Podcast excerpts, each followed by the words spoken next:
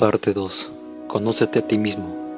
Aquí es donde aprenderás a valorarte por quién eres realmente, no por tu aspecto físico ni por la ilusión de pertenencias, ni tu estatus social. En definitiva, nada superficial.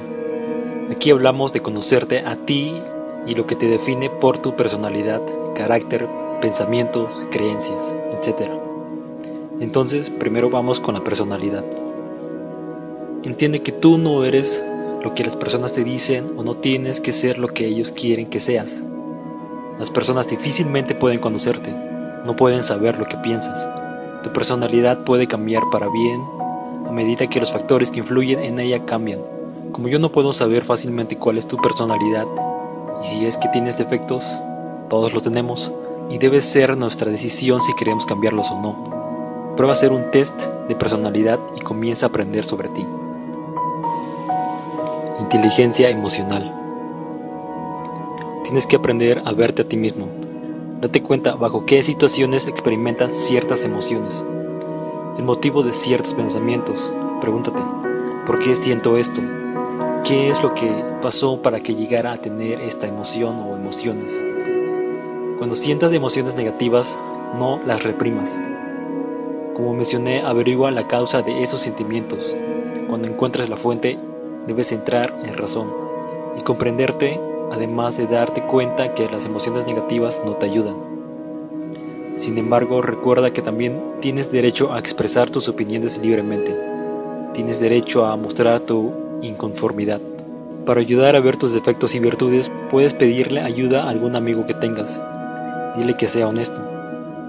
Aunque puedes hacerlo de manera individual, otras personas pueden ver lo que tú no sin embargo, debes ser crítico a lo que te digan. Acéptate como eres.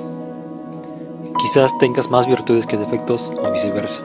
Sin embargo, debes aceptarte tal y como eres, con todos tus defectos y con todas tus virtudes, porque esa persona eres tú. Si quieres cambiar tus defectos, genial, pero hazlo por ti y no para satisfacer a alguien. No intentes compararte con nadie, porque no eres igual a las otras personas. Y eso está bien. La comparación solo te llevará a estar constantemente atento a los demás y no en ti, además de sentir frustración y un falso amor propio. Compréndete. No seas duro contigo mismo. No te critiques. Deja a un lado esos pensamientos erróneos que están en tu mente.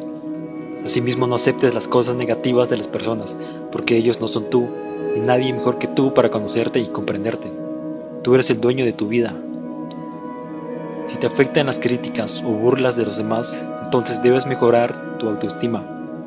Para ello debes dejar de tener pensamientos negativos, porque recuerda que solo está en tu mente.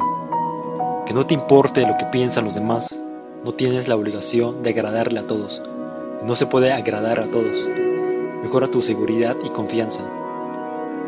Sobre eso te hablaré más adelante en una práctica. Comprende que mereces lo mejor de lo mejor, porque sí y nada más. Tienes todo el potencial para lograr lo que quieras, y el primer paso es creerlo. No necesitas la aprobación de nadie, más que la aprobación que tú mismo te das. La opinión más importante que puedes tener es la tuya. No temas en expresar tus opiniones a los demás, y qué importa si no les agrada. La felicidad la encuentras en ti mismo y no en el exterior.